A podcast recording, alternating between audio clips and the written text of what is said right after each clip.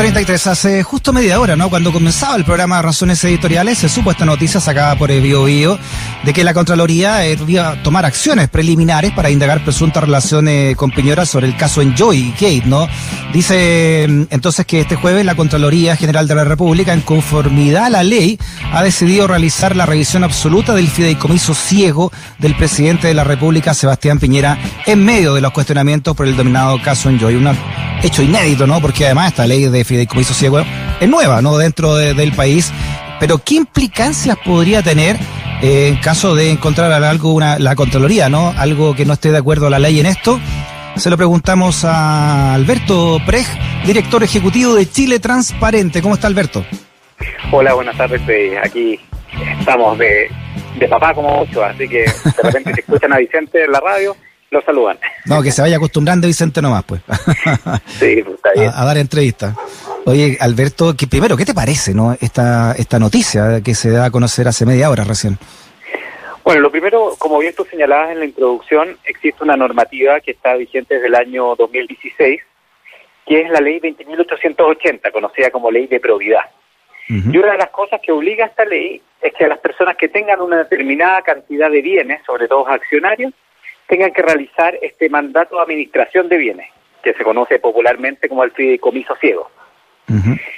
Y entonces esto tiene unas normas que significan que cuando tú entregas este mandato a un tercero, que es una administradora que evidentemente tiene que cuidar tus intereses, tú no puedes saber en qué están invertidos ¿ah? estos bienes que eran que son de tu propiedad hasta que tú ceses en el cargo. Y eso evidentemente cuando está en cuestionamiento la ley misma señala que la Contraloría General de la República puede efectivamente indagarse en caso de descubrirse alguna irregularidad. Esto es muy grave, por supuesto, para la autoridad, pero también es muy grave para la empresa porque acá existe un deber de secreto absoluto entre el mandatario y el mandante. Sí, hay un hecho muy extraño, ¿no? Que, que, se conversó incluso eh, que sobre las declaraciones del, del vocero de gobierno, de Jaime Belolio, cuando señaló el día de ayer o anteayer, no me acuerdo, parece que fue en esta, eh, la, primero que dijo, ¿no? De manera oficial la, moneda respecto del caso en, Joy. Dice, dice Belolio que el presidente Piñera no tiene ninguna relación con Enjoy ¿Ah? ¿Y cómo podría saber eso Jaime Belolio si hay un fideicomiso ciego de por medio? ¿Cómo sabe el presidente, por ejemplo, que no tiene relación con Enjoy, si podría tener a través de ese fideicomiso ciego? Bueno, yo entiendo que la declaración es que no hay ninguna ligazón, ¿ah? no una ligazón económica. Pero si fuera así, evidentemente ahí habría un, problema, tal como cuando la periodista Alejandra Matu hacer, eh, asevera que existe una relación y que efectivamente BTG Pactual invirtió en Enjoy, porque eso tampoco lo podríamos saber. Mm. Y eso es lo bueno, ¿ah? que ahora la Contraloría va a poder ver si efectivamente esto ocurrió o no ocurrió. Yo la verdad, Freddy, siendo muy sincero, dudo ¿ah? que BTG Pactual, Moneda u otros ¿ah? Se expusieran a que esto pudiera ocurrir. Y acá tenemos un problema que es más de fondo, que tiene que ver con cuando hay personas que tienen un patrimonio tan amplio que evidentemente las personas que ejecutan este mandato, en este caso BTG, moneda, tienen que invertir. No pueden dejar la, la, plata que se desvalorice. aquí, aquí el match raro, ¿no? Eh, más allá de donde ponga la plata eh, Asset o BTG actual, que son dos fondos que manejan o estarían manejando no el fideicomiso de, de Piñera. Lo raro es que el que, Piñera haya firmado el último día un, y de manera no apurada, ¿no? Un, decreto que termina beneficiando a Enjoy.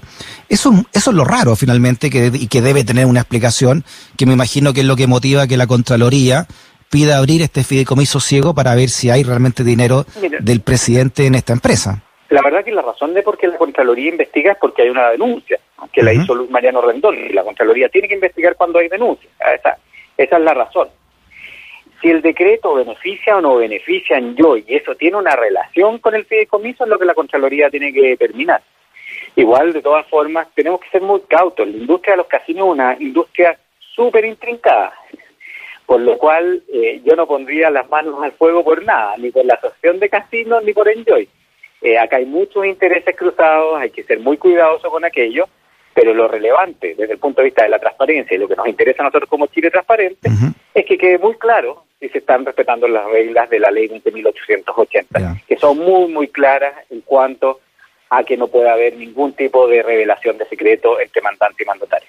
Sí, yo a esta altura lo pongo la mano al fuego por nada, ni por casino, ni... ni... es que, ¿sabes, por qué lo digo? Porque me llama mucho la atención, porque acá eh, sale el presidente de la asociación de casino y da una versión y, y como pareciera que popularmente, ah, de inmediato tenemos que hacerle caso. Y la verdad que esto, la historia nos ha demostrado que tenemos que ser muy, muy cautos para que efectivamente veamos quién está en qué lado o ambos están peleando por intereses ¿ah?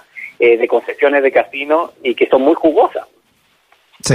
Alberto, por último, ¿no? Y también como abogado te lo pregunto esto, eh, ¿qué, ¿qué, dice la ley, ¿no? De encontrarse eh, culpable, ¿no? De, de, violación de este fideicomiso ciego. Si, si se violara un fideicomiso ciego, ¿a qué se expondría la figura de la presidencia de la República?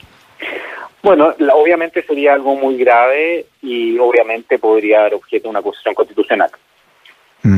Esa sería esa sería la vía, porque esa es la vía para poder eh, remover o sancionar a determinadas autoridades de la República, en este caso el presidente. No, no existe no existe otra otra forma.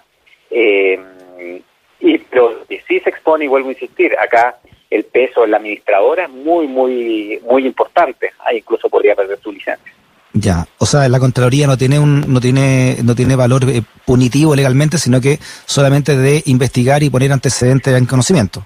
Lo que pasa es que, claro, la Constitución señala que las autoridades máximas, no quiero hacer una división entre ministros, comandantes y jefes, pero para que lo podamos entender, hay que respetar la ley y apegarse a la ley. Recuerden que Harald Bader, por ejemplo, fue destituido supuestamente por no cumplir con una ley. Ah, y en su momento también le pasó a Yasna Proboste. Esas fueron las razones que se dieron. En este caso, claro, si se llega a comprobar, habría un incumplimiento legal y eso tendría que ir por la vía de la acusación constitucional. Perfecto. Esta, ¿Estas eh, investigaciones de la Contraloría, o en este caso puntual, son secretas o pueden ser públicas? A ver, los sumarios y las investigaciones en general son reservadas en el ámbito administrativo hasta que se dicte el último acto administrativo de esta cadena y después quedan todos los documentos absolutamente de manera de manera pública. Perfecto. Alberto Precht, director ejecutivo de Chile Transparente. Alberto, abrazote grande, que esté bien. Un gran abrazo y que tengan una muy buena tarde. Igualmente, saludo a Vicente también, ¿ah? Sí, acá.